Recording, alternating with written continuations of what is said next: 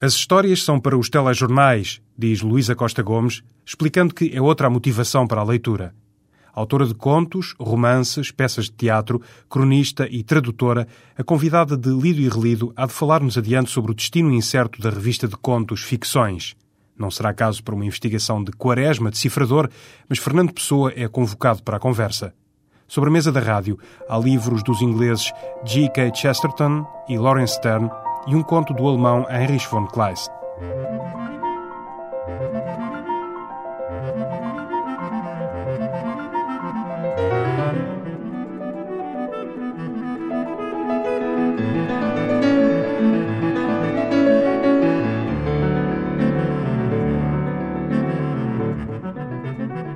Olá, Luísa Costa Gomes, obrigado por vir à TSF partilhar com os ouvintes algumas leituras eh, do seu gosto.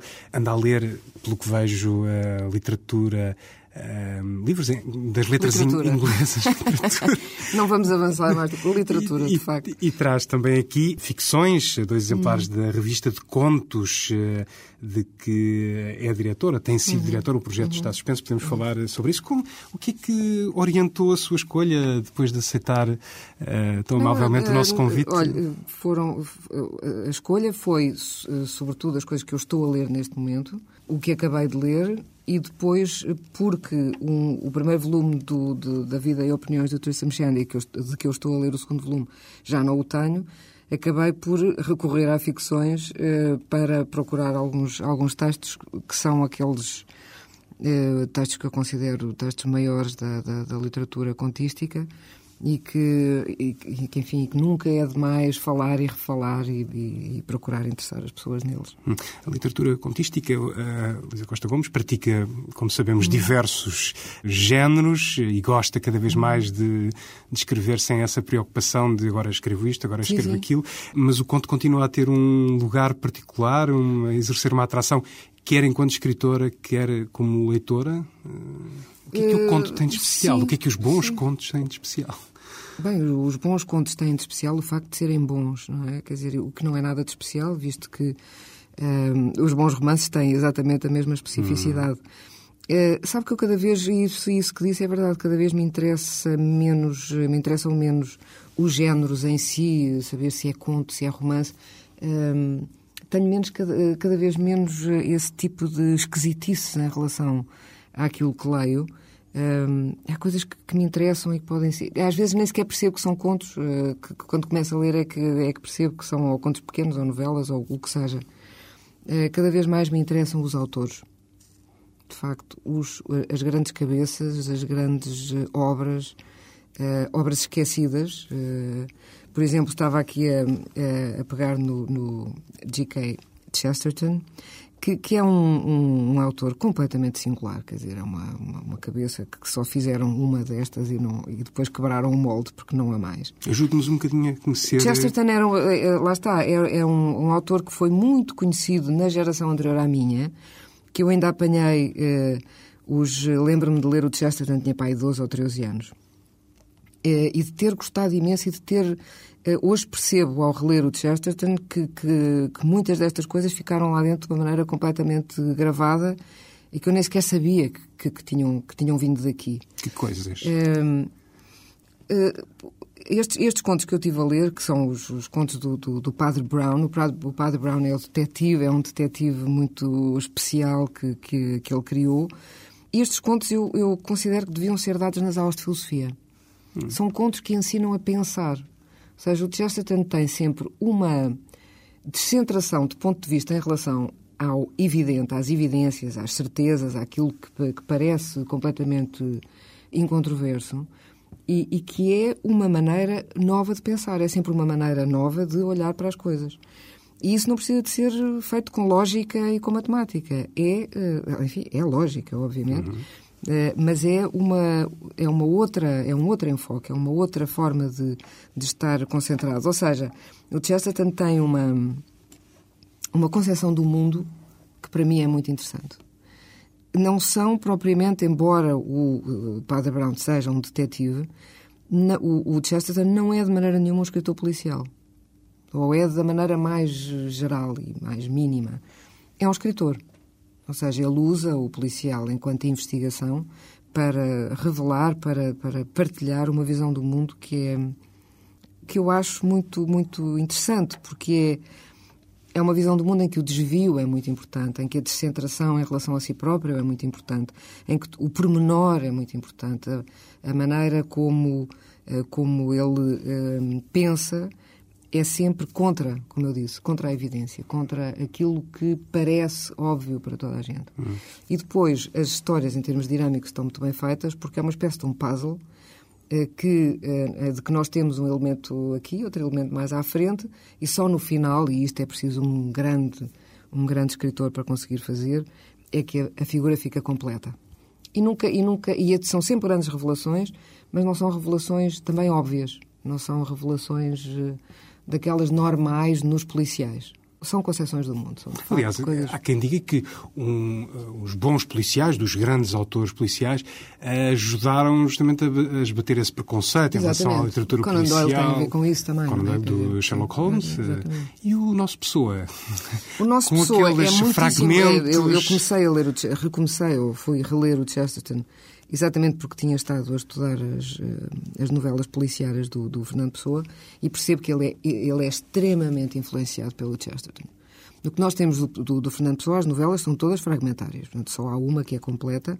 São 13 conjuntos Sim, 13, de deste detetive, que se chama Quaresma, que se chama Quaresma, Adílio, Adílio Fernandes Quaresma. Decifrador. Decifrador, exatamente. Que a Síria Alvim publicou, publicou uh, agora, passado. Com, com a edição da Ana Maria Freitas, que esteve durante sete anos a estudar os, os manuscritos, enfim, dispersos, eh, é mesmo decifração. decifração. E Luísa Costa Gomes foi desafiada para uh, fazer, experimentar a adaptação daquele material sim, para sim, uma eventual sim. série televisiva. Que é uma adaptação extremamente difícil e uh, porque não é, não é uma adaptação, uma, é uma invenção, ou seja... É uma construção a partir é daqueles fragmentos. A partir, a partir daqueles fragmentos. Há histórias que são Uh, a, a, única história que está completa é, é, talvez das menos interessantes.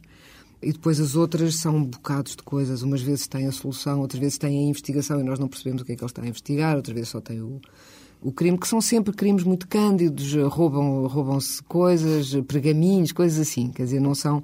E isso é muito interessante no, no Chesterton também. Quer dizer, são os eh, não há nada desta violência exibicionista histérica que nós temos hoje. Quer dizer, é de facto, pronto, é, é a violência de uma, de uma, de uma pequena aldeia, de uma pequena sociedade em que, enfim, não, nunca, há, nunca há exibição de violência. E, mas ela está lá, evidentemente.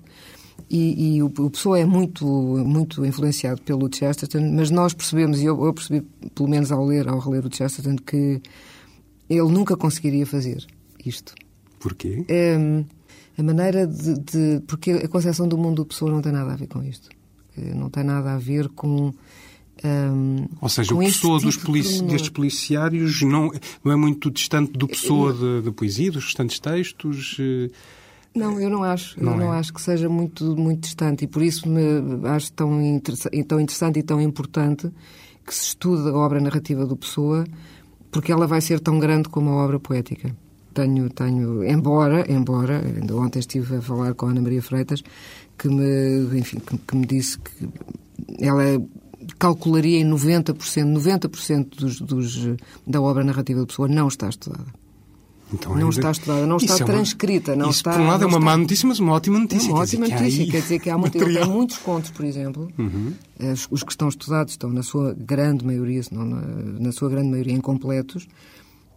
Mas a obra está toda dispersa, quer dizer, em fragmentos, em, é muito difícil, realmente é muito difícil de fazer. E as pessoas que fizeram o trabalho até agora têm um mérito absoluto, mas digamos que ainda falta muita coisa, falta muita coisa, sobretudo, de facto, a obra narrativa.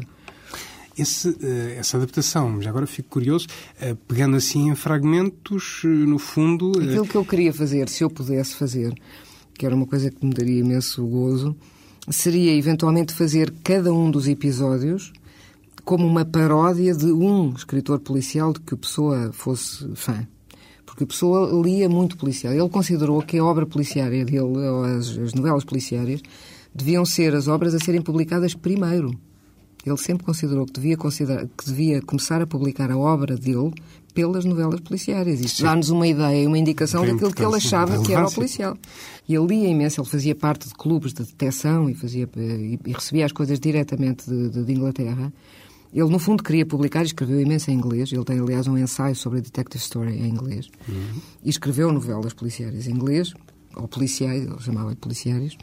Mas, eh, portanto, é, é- é- para ele é, é extremamente eh, importante. Ele anda à procura, e nós percebemos isso através da leitura dos fragmentos, ele anda à procura do grande romance policial português. Ou seja, aquilo que ali está não é um, um policial, digamos, Agatha Christie, ou no sentido, Agatha Christie eu digo no sentido mais eh, vulgar do, do, do policial, enfim, com os ingredientes todos. Não. Ele, ele sabe que os policiais têm que ter determinados ingredientes, mas ele é um grande escritor. E, portanto, o que ele escreve... Ele quer fazer grande literatura Exatamente, policial. e foi esse para mim o desafio, é que aquilo é bom demais para policial, mas falta-lhe muita coisa. E, portanto, no fundo, o- ele é muito influenciado pelo Conan Doyle, ele queria, aliás, publicar no, no The Strand, que era a grande revista inglesa, isso também é muito interessante no Pessoa, quer dizer, nunca se limitar a- ao, ao intramuros, Ao- não ao é? burgo. Quer dizer, ele para, para já, para publicar, publica no melhor do mundo, pura e simplesmente. Também é a sua limitação, porque no fundo acabou por nunca publicar, é? Acabou por nunca acabar, de facto, coisa nenhuma, e isso faz parte da sua essência, acho eu, enquanto obra. Então já estamos eh, neste arranque de conversa com duas pistas de leitura, a reboque eh, do eh, Chesterton, do Chesterton, eu diria que há uma tradução, vamos, vamos pôr tradução entre aspas, enfim, é, uma, é uma, uma coisa que está em português e que é muito mal feita, muito mal escrita, mas que custa só um euro e meio e faz parte daquela, daquela biblioteca da visão que foi vendida com, com, com a revista e que se chama As Histórias do, do Padre Brownie, que é, é a tradução disto. É pena, eu continuo sempre a pugnar pela qualidade das, das traduções, porque acho que as coisas para serem feitas devem ser bem feitas, mas pronto, é o que há Portanto, e dá uma ideia de que depois eh, podem ler em inglês o Quem se sentir cima confortável com o inglês escrito. tem, enfim, edições. Exatamente. Não, Esta é isto Penguin. custa, isto custa 3,5€ na FNAC, em inglês. Portanto, não vale a pena. Enfim, esta- a tal diferença. Isto, e é muito fácil de encontrar. Hum. Ou seja, é um livro que é muito fácil de encontrar. Ficámos também, eh, relembramos eh, Quaresma Decifrador, as novelas policiárias eh, do Pessoa. Já agora, eh, essa adaptação para televisão, estamos a gravar no início de janeiro.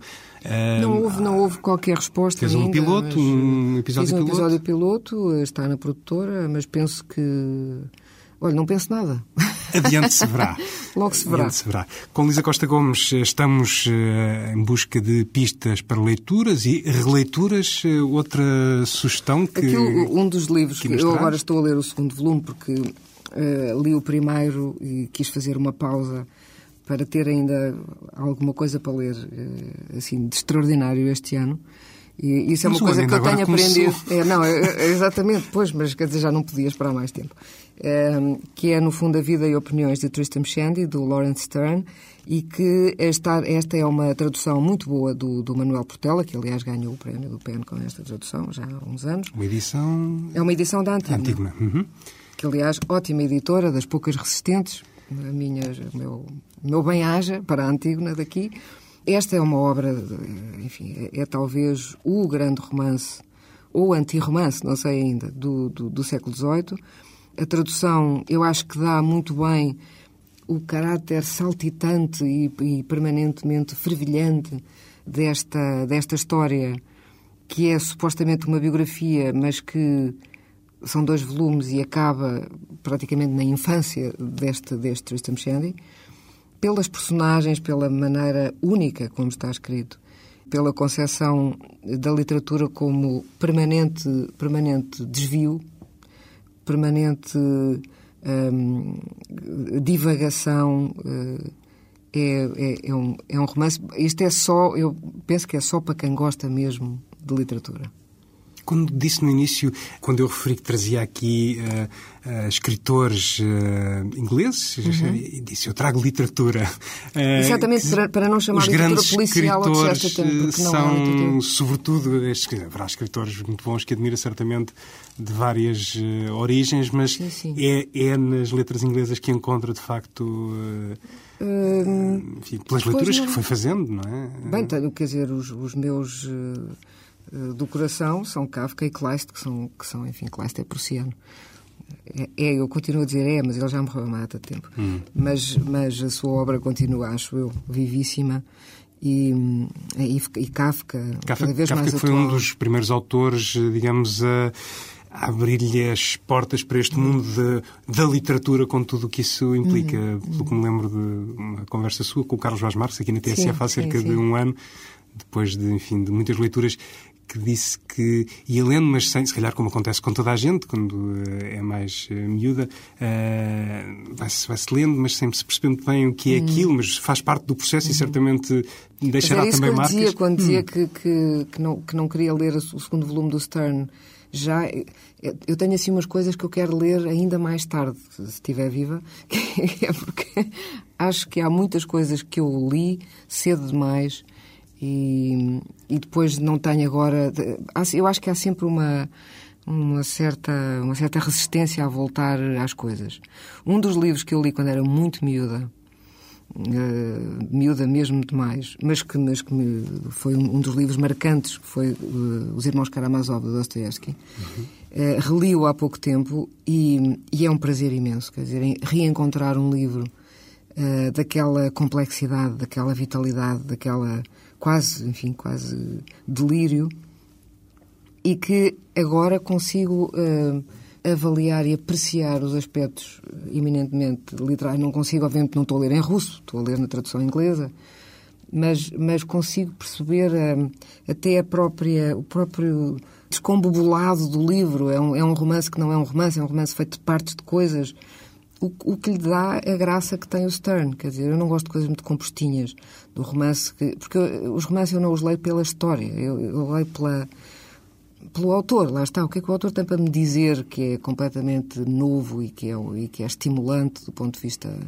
literário, intelectual, enfim, moral até. Por exemplo, o Chesterton é extremamente estimulante do ponto de vista moral, da reflexão moral.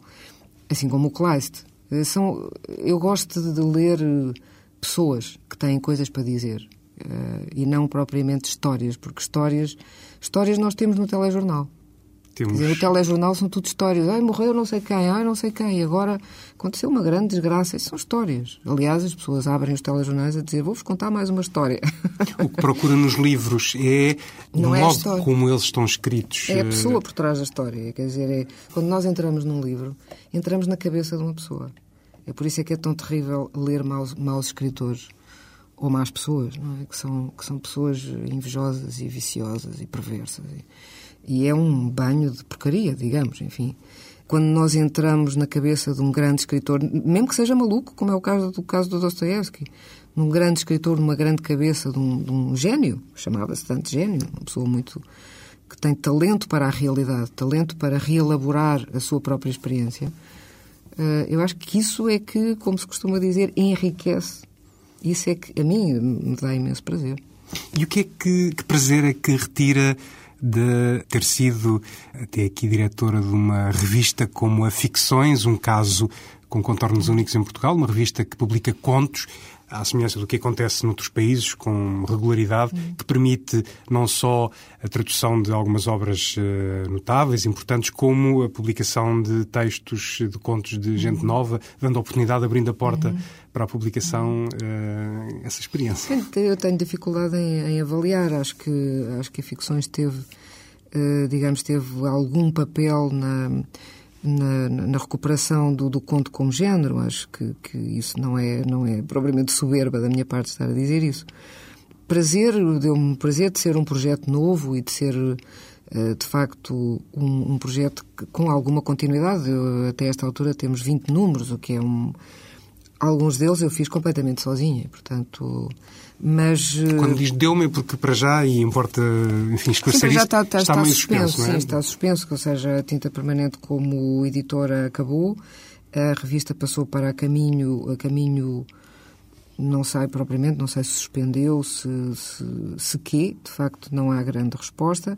Estou praticamente há, não sei, há mais de seis meses à espera de um seguimento, ando à procura de editor, daquilo lança um repto às editoras portuguesas, se quiserem ficções, está. E no entretanto, mas no entretanto, dos números já publicados é possível, eh, e foi por isso que trouxe enfim, aqui dois exemplares, eh, ir em busca de hum. um ou dois textos, ou certos de textos Sim, eu, eu, que. Podem ilustrar o prazer da, da leitura. Hum. Eu acho que, que um, um dos, dos, autores, que infelizmente morreu muito novo e, portanto, escreveu muito pouco, escreveu, não sei, meia dúzia de contos, novelas, mas que são, eh, curiosamente, das novelas mais influentes na, na, literatura ocidental, acho eu. Embora não seja um escritor muito conhecido, eh, que, é, que é o Heinrich von Kleist. Eh, tem histórias, tem, tem textos que são, para mim, absolut, absolutamente deslumbrantes. Pela, pela maneira como ele entra numa história e, e conta, e conta uma coisa que é sempre completamente extraordinária. São normalmente textos em que são verdadeiros carroceiros de emoções. Quer dizer, primeiro está tudo bem, depois está tudo mal, depois volta tudo. Que é como a vida. Dizer, de facto, o, o realismo e o naturalismo apenas inventam, eh, enfim, uma vida que não existe. A vida verdadeira é, é esta do Kleist. Quer dizer, é o caos. Não há harmonia. É o caos. Quer dizer, uh, está tudo muito bem, daí a bocado está tudo horrível. E depois, uh, depois parece que está finalmente um happy end. Não, entretanto há um terremoto.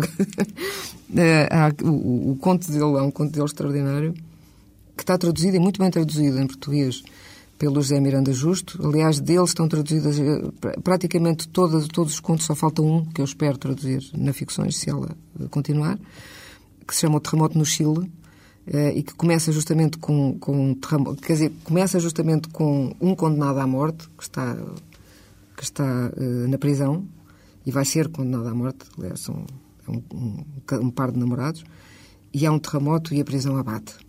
E ele é libertado pelo terremoto. Bem, isto parece uma coisa boa, mas depois percebe-se que não é bem uma coisa boa. Todos os, os o, o conto uh, a Marquesa de, a Marquesa de O, que é um conto extraordinário, de que, aliás, há um filme eh, também muito bem feito sobre, sobre esse conto. Eh, começa com, também com uma situação completamente extraordinária, que é a senhora Marquesa de O, que é uma senhora muito no, uma senhora nobre, enfim, de, de, uma família muito importante, que põe um anúncio no jornal a tentar perceber quem é o pai do filho dela. E isto começa assim, quer dizer, são tudo coisas extraordinárias. Uh, este, o, o, conto que eu, que eu. Os dois contos que estão na Ficções são um que se chama O Órfão, e que tem uma ótima tradução do José Maria Vieira Mendes, e o outro chama-se O Duelo, e é uh, a tradução da Teresa Seruia. Vou ler só um bocadinho. Um, portanto, este é o conto de, uh, de Kleist, o, o Órfão. António Piacchi, negociante abastado de Roma, via-se por vezes obrigado a fazer longas viagens de negócios. Quando assim era, costumava deixar ficar Elvira, a sua jovem esposa, à guarda de parentes dela. Numa destas viagens, Piacchi levou consigo Paulo, rapaz de 11 anos, filho da sua primeira mulher, até Ragusa. A cidade e os arredores foram, porém, assolados por uma peste que espalhou o pânico na região. Piacchi, que apenas tomou conhecimento do que se passava a meio da viagem, deteve-se numa localidade nas imediações da cidade para se informar melhor sobre a natureza das notícias. Mas quando lhe disseram que a epidemia se tornava mais grave de dia para dia e que se falava em fechar as portas da cidade, a apreensão pela saúde do filho sobrepôs-se a todos os interesses comerciais e Piacchi decidiu regressar a Roma. Em campo aberto, reparou num rapaz que, junto à carruagem, lhe estendia as mãos em jeito de súplica e parecia bastante perturbado. Piaki mandou parar e perguntou ao rapaz o que queria, ao que este respondeu, em toda a sua inocência, que fora contagiado. Os esbirros perseguiam-no para o levarem para o hospital onde o pai e a mãe já tinham morrido. E ele pedia por todos os santos que o levassem dali e não o deixassem morrer na cidade. Ao dizê-lo, agarrou a mão do velho, apertou-a e beijou-a, cobrindo-a de lágrimas. Piaki, num primeiro impulso, horrorizado, tentou repelir o rapaz, só que este, precisamente nesse momento, empalideceu e caiu desmaiado, despertando assim a piedade do velho que se apiou com o filho, pegou no rapaz, pô-lo na carruagem e seguiu viagem sem saber ao certo o que fazer com ele. Na primeira estação, quando negociava com os donos da hospedaria a maneira de se desembaraçar do rapaz, a polícia, que disto tomou conhecimento, deteve-os e transportou-os a ele, ao seu filho e a Nicolo, assim se chamava o enfermo, sob escolta de volta a Ragusa. De nada serviram os protestos de Piacchi contra a crueldade desta medida. Chegados a Ragusa, foram os três levados por um esbirro ao hospital, onde Nicolo, o rapaz, se curou da doença e ele, Piacchi, se manteve são. O filho, porém, o pequeno Paulo, de 11 anos, foi infectado e ao terceiro dia morreu. Uma passagem de um conto de Kleist, lembro-me apenas uhum. o nome. Kleist, o órfão. O órfão. Este está publicado no número 12 da uh, Ficções, uma proposta de uh, leitura que nos traz a escritora Luísa Costa Gomes. A leitura em voz alta, que no fundo uhum. acabou de fazer, uhum o que é que, enfim, eu gosto que que isto ler, tem? Leitura enfim, é um ato solitário, por, sim, por como já lhe disse, eu tenho, uma relação com a rádio de longa data e acho que é realmente, para mim, é o meio. Detesto televisão, enfim, de tudo o que tem a ver com televisão, é rádio, é, é enfim. Ler em voz alta, uh, gosto imenso de ouvir ler em voz alta e gosto imenso de ler em voz alta.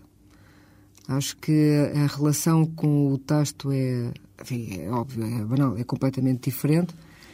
Ouvir uma coisa, hum, lembro de ter ouvido, de ter lido muitas vezes um conto do Kafka que se chama O Cavaleiro do Balde. E li, era um dos meus textos favoritos, portanto, li imensas vezes. E só quando ouvi ler, uma vez alto, é que percebi uma série de coisas que não tinha percebido quando tinha lido. Porquê que isso será? Porque... Não sei. Há uma, quer dizer, há uma Há, obviamente, enfim, até do ponto de vista fisiológico, uma série de outras antenas que estão uh, despertas, há uma série de, de, de, outros sentidos que estão alerta. Uh, o contexto é diferente. Depende muito também da leitura, certamente. N não sei, quer dizer, não, há, não coisas de, de, de narrativa, de, de, enredo, que eu não tinha percebido. Mas depende da leitura de quem está a ler, portanto, do tom sim, sim, que. Sim imprime, até do, claro, do, do claro. grão de voz. Uh, fazia esta pergunta do ler em voz alta, não só porque acabou de o fazer e uhum. porque é essa a essência deste desafio do lido e relido, como uh, para lhe perguntar também da importância que atribui a espaços como clubes de leitura, em que não só há uhum, a leitura uhum. prévia e depois a discussão, mas também a partilha em voz alta de uh, textos. Uh, acho muito importante, acho muito importante tudo o que se possa fazer.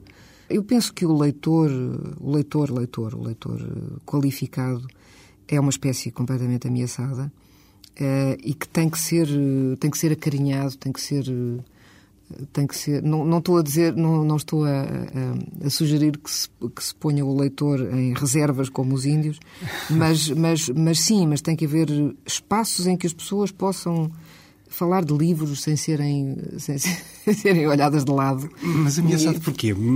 Vendem-se imensos livros? Não, não, são livros, aquilo que se vê não são livros. Hum. Uh, livros uh, a sério, e isto é uma batalha minha, uh, completamente em contracorrente, aceito e admito que é completamente em contracorrente, e, e eu próprio também já não tenho muitas certezas em relação a ela, mas uma coisa é um livro, outra coisa é um produto industrial que se escreve, enfim, em, em, três dias com dois dedos eh, e que é uma história como outra qualquer, feita um produto. Portanto, um, um produto como um detergente ou outra coisa qualquer. Hum. Eh, eu recuso-me a aceitar que a obra do Chesterton, embora custe só 3 euros, que seja um produto industrial ou que, ou que o Lawrence Stern eh, seja igual a outra coisa qualquer que se vende e que é um best-seller. Ou não, não, não estou a falar contra os best-sellers, estou, estou a dizer qualidade é uma coisa, industrialização é outra. Alguma ideia como é que se pode tentar contrariar essa tendência de extinção do leitor qualificado? não, mas é, é, é, justamente aquilo que nós estamos sempre a tentar, eu pelo menos estou sempre a tentar fazer, e o Plano Nacional de Leitura espero bem que o faça também, que é realmente a formação de leitores qualificados. Por uma razão muito simples, é que se, o, se os leitores qualificados se extinguirem, também se extinguem os escritores. Porque os escritores só escrevem para leitores qualificados.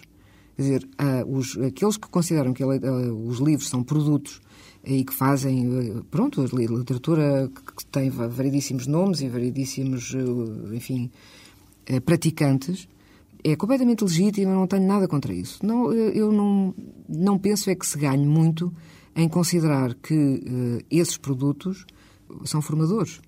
Ou seja, sim, são formadores, mas é, é uma má formação. Quer dizer, a literatura, para mim, também sou, sou parcial, obviamente, em relação a, àquilo que eu própria faço, mas se de facto nós não, não começarmos a considerar que ninguém vai perceber aquilo que nós estamos a escrever, porque há um empobrecimento, há um, empobrecimento conjuntural generalizado, posso lhe garantir que há de facto uma frustração grande de quem cria. Opinião e algumas leituras eh, da escritora Luísa Costa Gomes, a quem agradeço ter vindo à TSF fazer esta partilha. Muito obrigado.